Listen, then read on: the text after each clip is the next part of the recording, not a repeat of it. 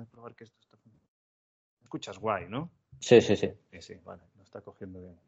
Que, nada, que me pasó con una persona que me despedí en la grabación y luego me colgó. Claro, nos vamos a despedir en la grabación, pero luego nos despediremos de, de manera informal, tú y yo. Vale. Vale, perfecto. Pues venga, media horita. Si te parece, empezamos ya, ¿vale? Cuando quieras. Muy bien. Muy buenas a todos. Hoy estamos con Félix Fernández Cao. Félix, ¿qué tal? ¿Cómo estás? Hola, buenas, ¿qué tal? Muy buenas. Bueno, para que no lo conozca, voy a hacer una pequeña presentación de Félix. Félix es diplomado en educación física, eh, por supuesto es licenciado, graduado en ciencias de la actividad física y el deporte. Además tiene dos másteres, uno de prevención y rehabilitación de lesiones, otro de investigación. Eh, algo que considero también importantísimo ser preparador físico de un equipo, de, de un deporte en concreto, pues además tiene el ciclo superior de, de técnico de fútbol en este caso. Y a nivel de experiencia, pues ha sido preparador físico y redactador en Pontevedra, en el Celta de Vigo. Estoy hablando de fútbol, por supuesto. Además, se ha ido a China, ha estado tres años en China, en Hebei y en Wuhan. Y ahora, actualmente, pues lleva dos años en la Premier League eh, como preparador físico del West Ham. Entonces, un currículum bastante, bastante extenso, bastante envidiable. Y si te parece, Félix, pues nos gustaría a ver qué nos puedes decir y comentar, siempre respetando privacidad de club y jugadores, pues cómo es un día a día eh, en, tu actual, en tu actual profesión.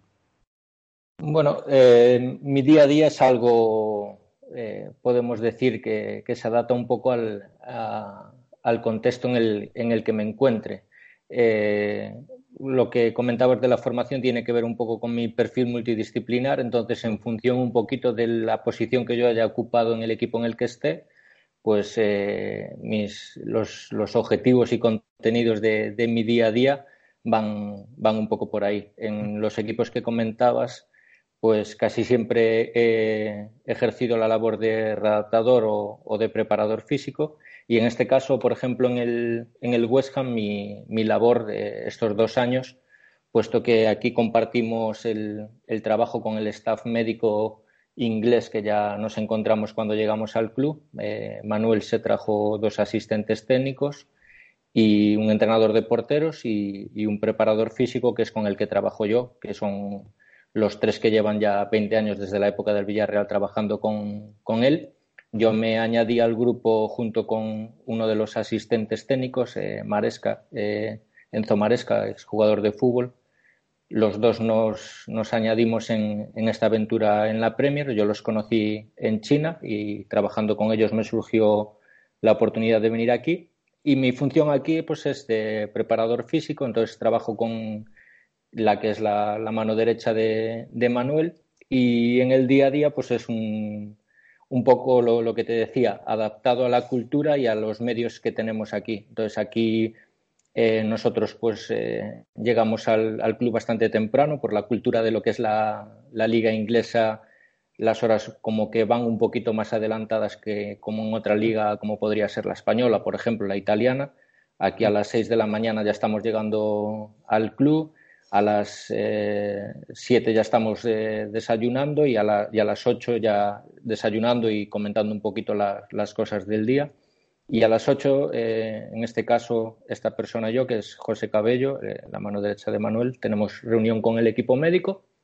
Ahí, junto con el equipo médico, que es todo inglés, y con los Sport Science del, del club, pues establecemos un poquito cómo está el, el día de, en cuanto a jugadores disponibles, en cuanto a la evolución y la progresión de las lesiones y en cuanto a la distribución de las tareas, si nosotros necesitamos que ellos colaboren con nosotros o ellos necesitan que nosotros tengamos en cuenta alguna cosa o, o colaboremos con ellos.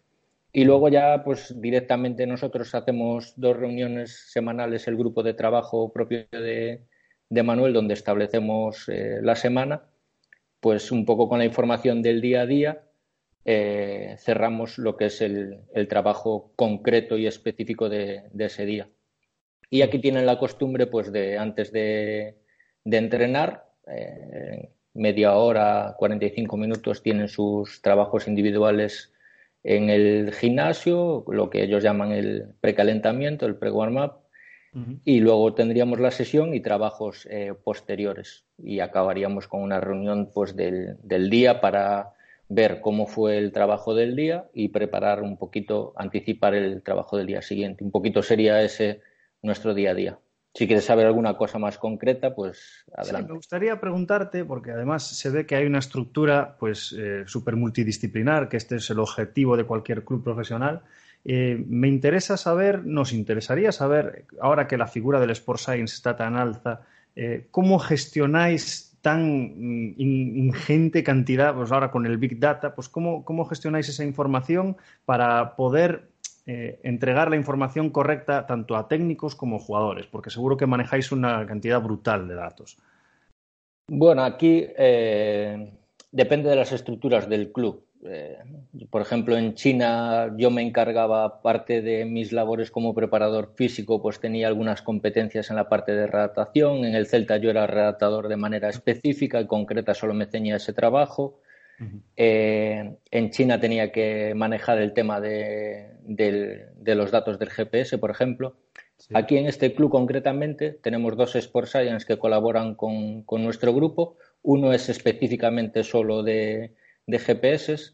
Entonces, pues en función de los datos y las eh, eh, cuestiones que nosotros querramos analizar, a las que damos prioridad, que hoy en día casi todos les damos prioridad a lo mismo, pues al ratio de carga eh, agudo crónica, a las distancias recorridas, a las distancias alta intensidad, eh, temas que tengan que ver para la, para la prevención de lesiones, tipo impactos o cuestiones ya un poquito más individuales del, del jugador. Entonces, este Sport Science se encarga de ese dato de esos datos y realmente es una persona que hace muy bien su, su trabajo y nosotros nos encargamos un poco de traducirlo mm. eh, para ponerlo en práctica en cuanto al diseño de tareas, eh, de ejercicios, toda esa información que, el, que nos pasa. Y el otro Sport Science que colabora con nosotros ya es más enfocado hacia pues, eh, tema de, diseño eh, que hacemos con, los planes eh, individuales de los jugadores. Entonces,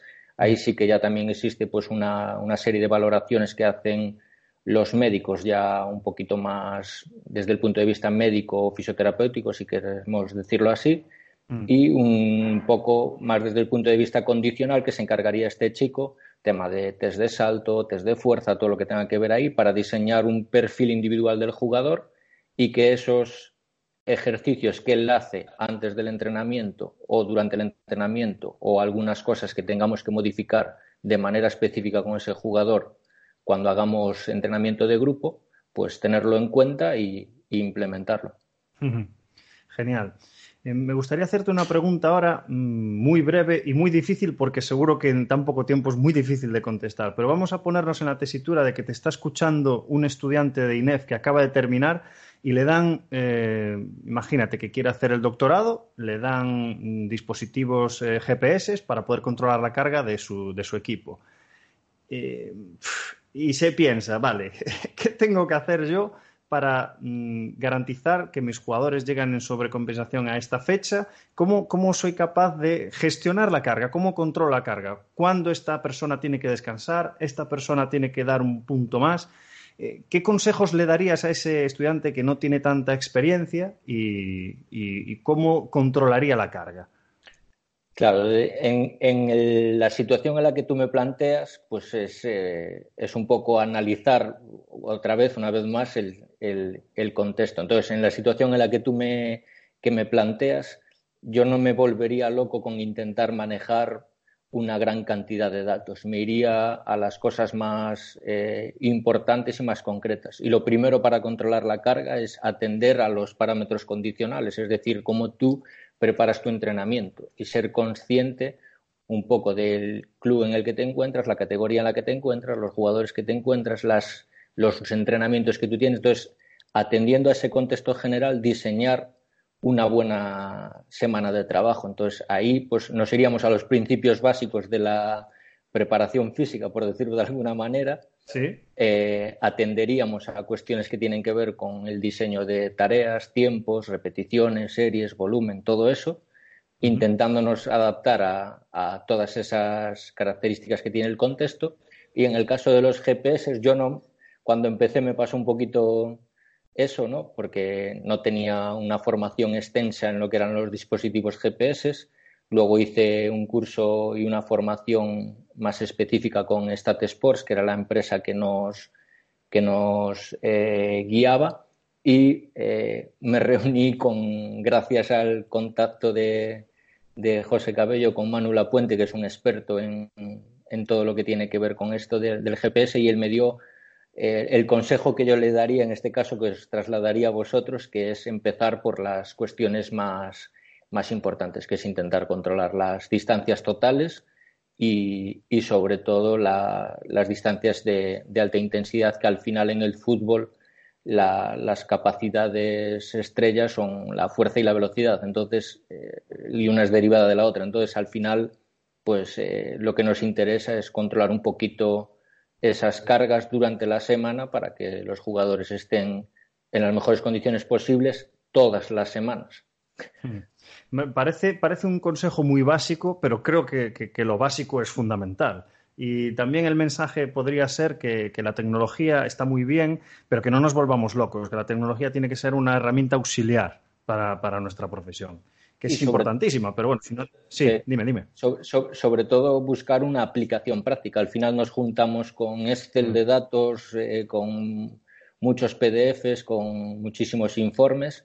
Aparte, por ejemplo, aquí en la, en la Premier League, a nivel de estadísticas, todas las que ya no condicionales, sino también todo lo que tenga que ver con cuestiones técnico-tácticas, son eh, muy exhaustivos con ellas y te dan porcentajes de todo tipo. Tú al final lo que tienes es que traducirlo y, e intentar simplificarlo, por ejemplo, con, el tema de los, de los jugadores hacia los diseños de las tareas que tú puedas hacer y la información que tú, sobre todo, le quieras trasladar a ellos, como preparador físico y en este caso como asistente técnico, por ejemplo.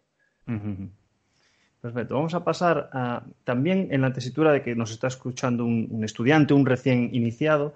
Además, eh, perfecto que Félix esté con nosotros hoy porque has estado en tres culturas completamente diferentes. Y me imagino que, bueno, es lo que se, lo que se intuye.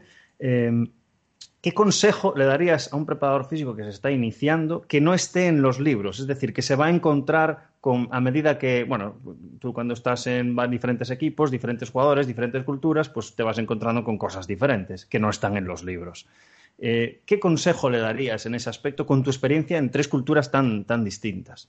Pues no, te puedes imaginar lo acertado que estás en el, en el tema de, de lo distinta que es la, cultura, porque en mi caso la experiencia en China fue como para fue una experiencia que cambió totalmente mi prisma. Es una mm. liga emergente que realmente lleva siendo profesional 10 años. Eh, y, bueno, tienen una forma de ver las cosas muy ligada a cómo son ellos culturalmente eh, en, en, otros ámbitos de la vida. Entonces, eh, se antoja a veces complicado querer hacer las cosas pues como se hacen en España o en Inglaterra cuando aquí ya llevan trabajando con el fútbol más de 100 años. Entonces, eh, el consejo que yo le daría a un preparador físico, pues eh, para mí creo que es básico la, observación y la psicología que va intrínseca al trabajo. O sea, intentar empaparse de todo lo que tenga que ver con esa cultura, intentar entender esa cultura. Evidentemente tú cuando vas a un club o a ti te contratan o te fichan, te fichan con la idea de que tú eh, lleves a cabo un trabajo y, ese trabajo parte de él es, pues por ejemplo en China, intentar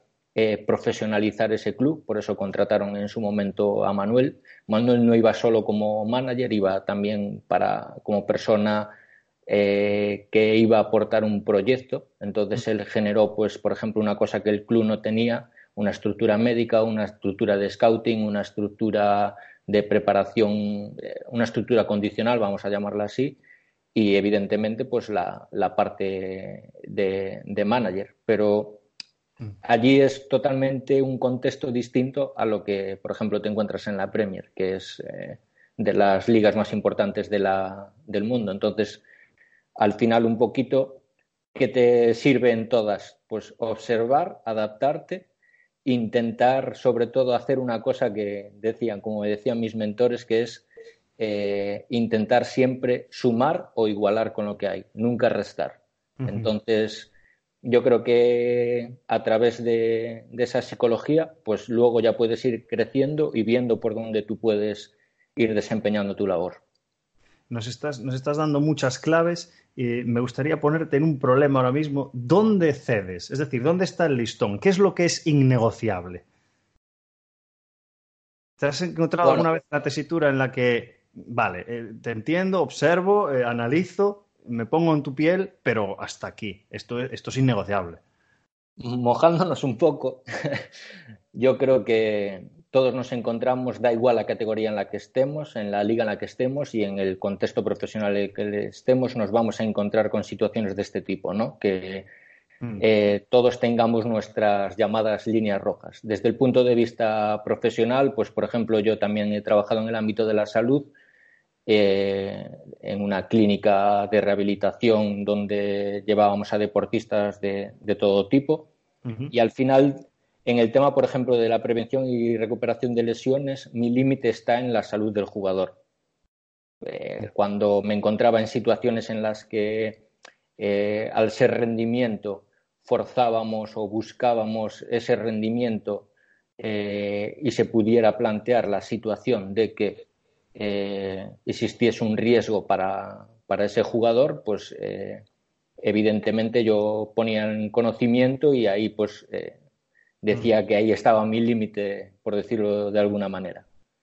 Vale, vale. Y después, por ejemplo, en cuanto a gestión de grupo y en cuanto a lo que es el, la profesión en sí, pues ahora que estamos hablando tanto de, últimamente del tema del intrusismo laboral, del tema todo lo que tiene que ver con, las competencias, pues yo soy una persona que, como podéis observar por mi formación y por los contextos en los que he movido, me he movido, eh, eh, creo en el trabajo multidisciplinar. Entonces, creo que al final eh, no he tenido nunca un problema en este caso, pero creo que, está bien que marquemos un poquito de entrada cuando llegamos a un, sitio, cuáles son las competencias de las personas que allí estamos trabajando y, desde ahí crecer como grupo para, para poder, poder dar el mejor servicio posible, evidentemente.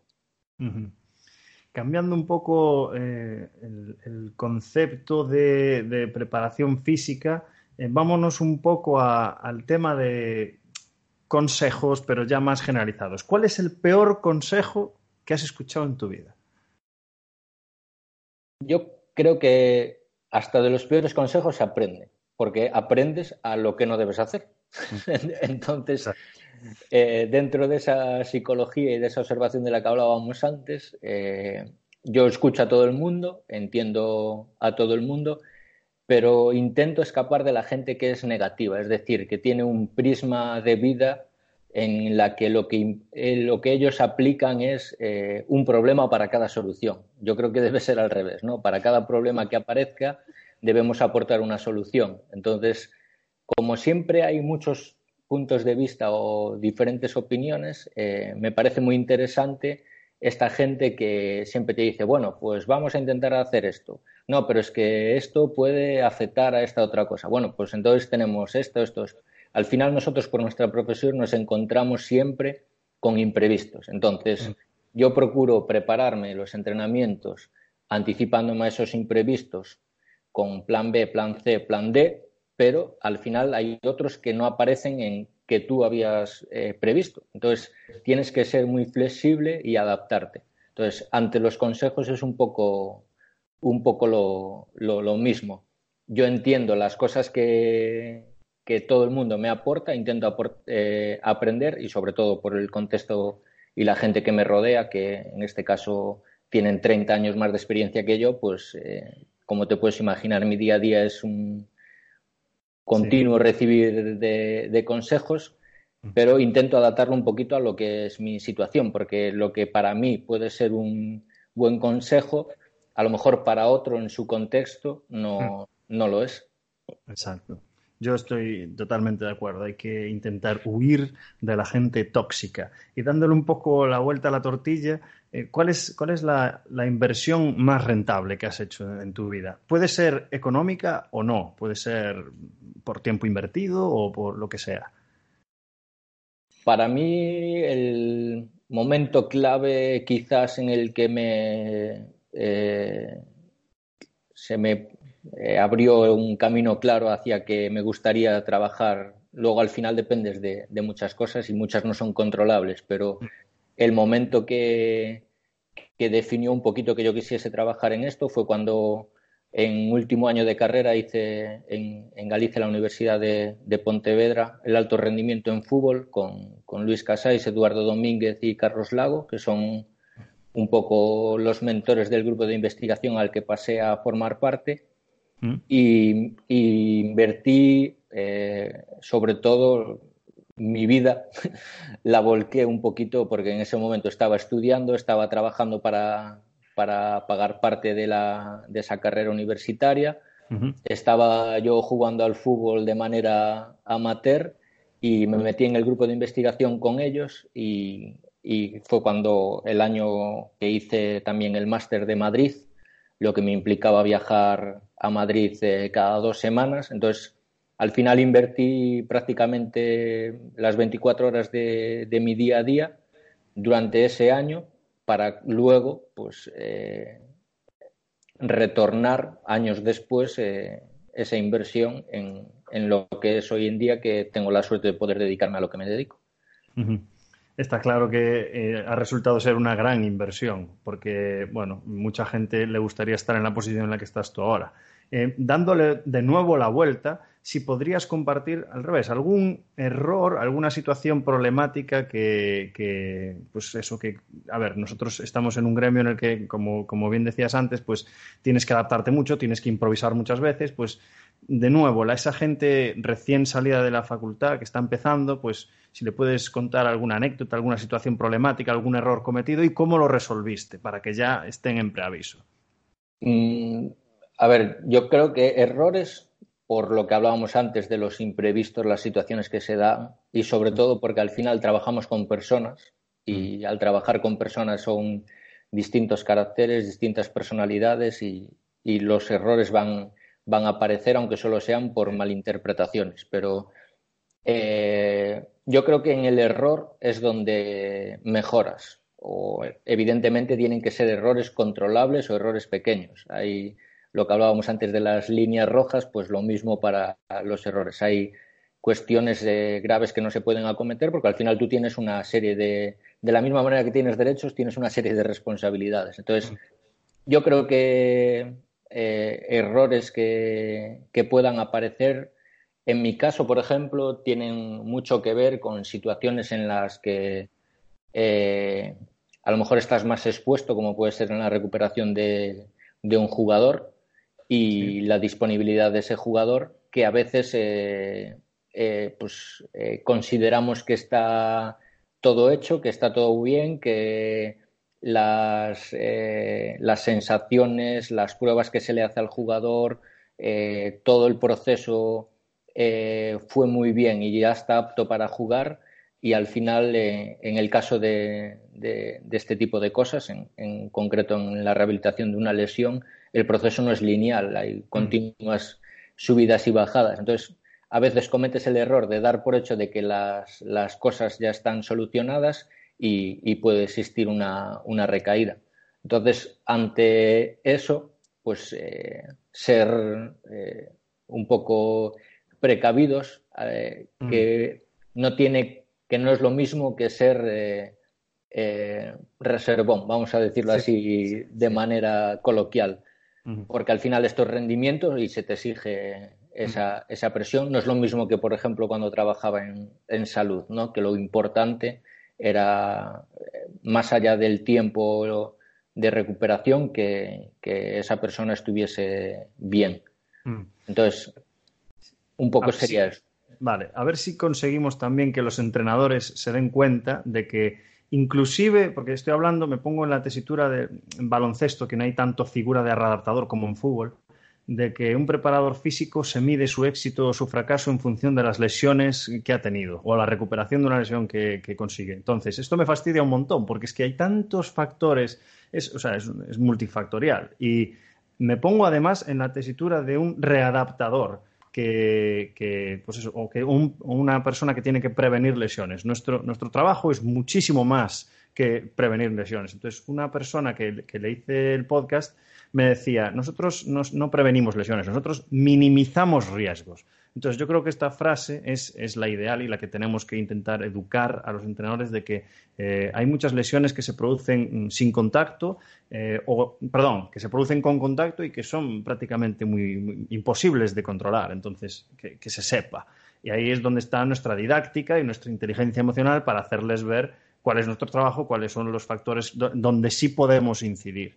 Eh, yo en ese sentido, yo en ese sentido me, eh, me, he sentido afortunado porque con los técnicos con los que, han, que he trabajado siempre han respetado mucho mi trabajo y siempre me han apoyado en, en, lo bueno y en lo malo. En este caso, pues ahora con Manuel, eh, el perfil de persona que es, no, hay duda, un poco la imagen pública que da es la, la que es en la, en la realidad pero en mis comienzos con Pablo Alfaro, por ejemplo, en el Pontevedra lo mismo, en el Celta con los técnicos que estuve lo mismo, eh, en China igual, al final eh, eso también eh, es importante para el trabajo de uno. Pero yo creo que has dicho algo que es una clave en nuestro día a día, que es hacerle entender a los técnicos que al igual que en su trabajo no se debe medir por los resultados del fin de semana, aunque tristemente muchas veces sea así.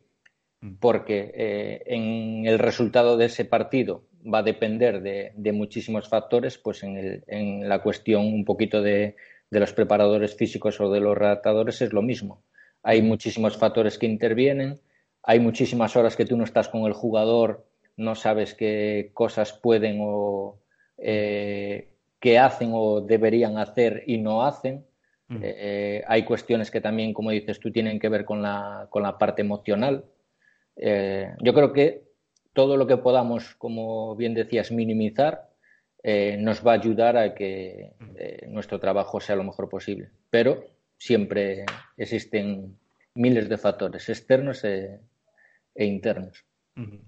Ya para, ir acabando las dos últimas preguntas, penúltima, ¿qué libros, citas, lectura, formación recomendarías bajo tu punto de vista? En cuanto libros, por ejemplo, yo creo que eso es muy personal. Depende del momento de vida en el que se encuentre la persona, porque a mí me tienen recomendado muchos libros y en ese momento no me, no me entraban. Mm. Y luego, con el paso de los años, a raíz de ciertas experiencias, pues resulta que lo vuelves a leer o, lees una parte de ese libro y dices, ah, bueno, pues esto es lo que me quería decir o mm. esto es lo que yo puedo sacar de ahí. Evidentemente, yo, por ejemplo, en su momento, cuando empezaba, me recomendaron William Prentice, eh, Técnicas de Rehabilitación para, para Lesionados. Es un libro muy básico, pero sí que a una persona que esté empezando en el mundo de la readaptación le puede, por ejemplo, dar pequeñas claves. Yo ahora, por ejemplo, estoy en un momento que intento abarcar otros aspectos aparte de los que tienen que ver con mi trabajo en sí, eh, relacionados, por ejemplo, con, la psicología. Estoy leyendo libros, por ejemplo, de Pep Marí, que es un psicólogo deportivo, que lo hace muy sencillo, hace también unos vídeos eh, mm. muy ilustrativos, cortitos. Eh. Bueno, por ejemplo, pues Carlos Lago, uno de mis mentores, está escribiendo libros para entrenadores que se están iniciando también de esa manera, con un lenguaje muy sencillo con claves. Eh, de hecho, uno de ellos se llama cortita y al pie. Con eso te digo todo.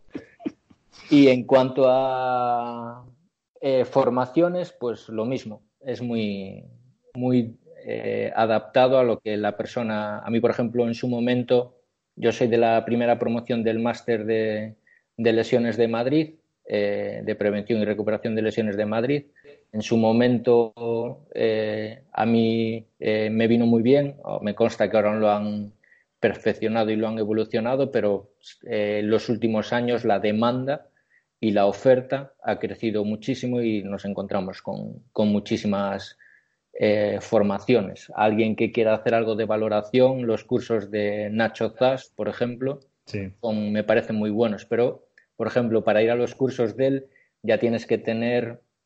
Eh, Una base anatómica grande, sí, Claro, tienes que tener otro tipo de capacidad. Ya es eh, algo que está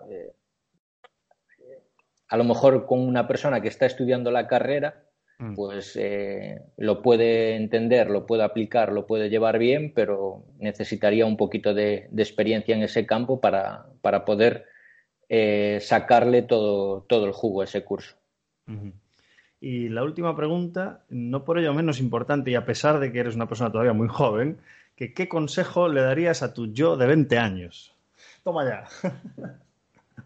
Yo, en mi caso, por mi personalidad, soy un poco eh, introvertido y, yo le daría el consejo de que, de que se atreviese a... Sí que siempre he sido una persona muy activa, que me ha gustado estar en distintos campos, pero a probar más, a preguntar más, a molestar, entre comillas, un poco más. Y, y, a lo mejor pues me hubiera gustado, cuando tenía esos 20 años, que viniese alguien y me obligase a hacer un, un Erasmus por ejemplo. Ah, Creo que lo del tema de los idiomas es eh, muy importante. Eh, lo sufrí el año pasado aquí un poco porque en China utilizábamos el inglés, pero de aquella manera eh, utilizábamos más un traductor directamente español-chino. Y claro, en Inglaterra pues tienes que, tienes que manejarte bien con, con el inglés, con, a pesar de que tenemos bastante gente de habla hispana en el, en el equipo, mm. tanto jugadores como, técnicos. Eh, el inglés o el idioma es eh, prioritario y, yo creo que en, me diría a mí mismo eso, que me pusiera un poquito más las, pilas con intentar conocer otras eh, culturas, otros puntos de vista, viajar y, ver más cosas, que es un poco lo que estoy haciendo ahora, pero intentaría que esas experiencias me llegasen antes para estar mejor preparado. Genial. Pues eh, ha sido una entrevista muy, muy gratificante porque se han comentado cosas que, a ver, cada vez que haces eh, entrevistas con preparadores físicos, al ser del mismo gremio, pues es difícil encontrar cosas. Pero en este caso, con Félix sí que hemos podido ver eh, las diferencias entre diferentes culturas deportivas y cómo una persona pues, que sale de Galicia a profesionalizarse, encontrando mentores desde el principio, haciendo formación específica sobre su objetivo eh, más a medio largo plazo y cómo al final pues ha llegado a una posición eh, muy envidiable mm, y podemos detectamos una persona en Félix, una persona apasionada por lo que hace, se ve cuando, cuando se charla con él. Y nada, Félix, quería agradecerte estos 30 minutos y desearte lo mejor en lo profesional y en lo personal también y a darle duro con el inglés también. Muchas gracias y nada, animaros a que sigáis con este tipo de, iniciativas que para lo que es nuestro gremio yo creo que también es muy, muy importante y gratificante escuchar a otros compañeros de profesión y tener distintas perspectivas. Así que os animo a seguir con, con ellas y que vaya todo bien. Muy bien, pues un saludo, Félix, cuídate.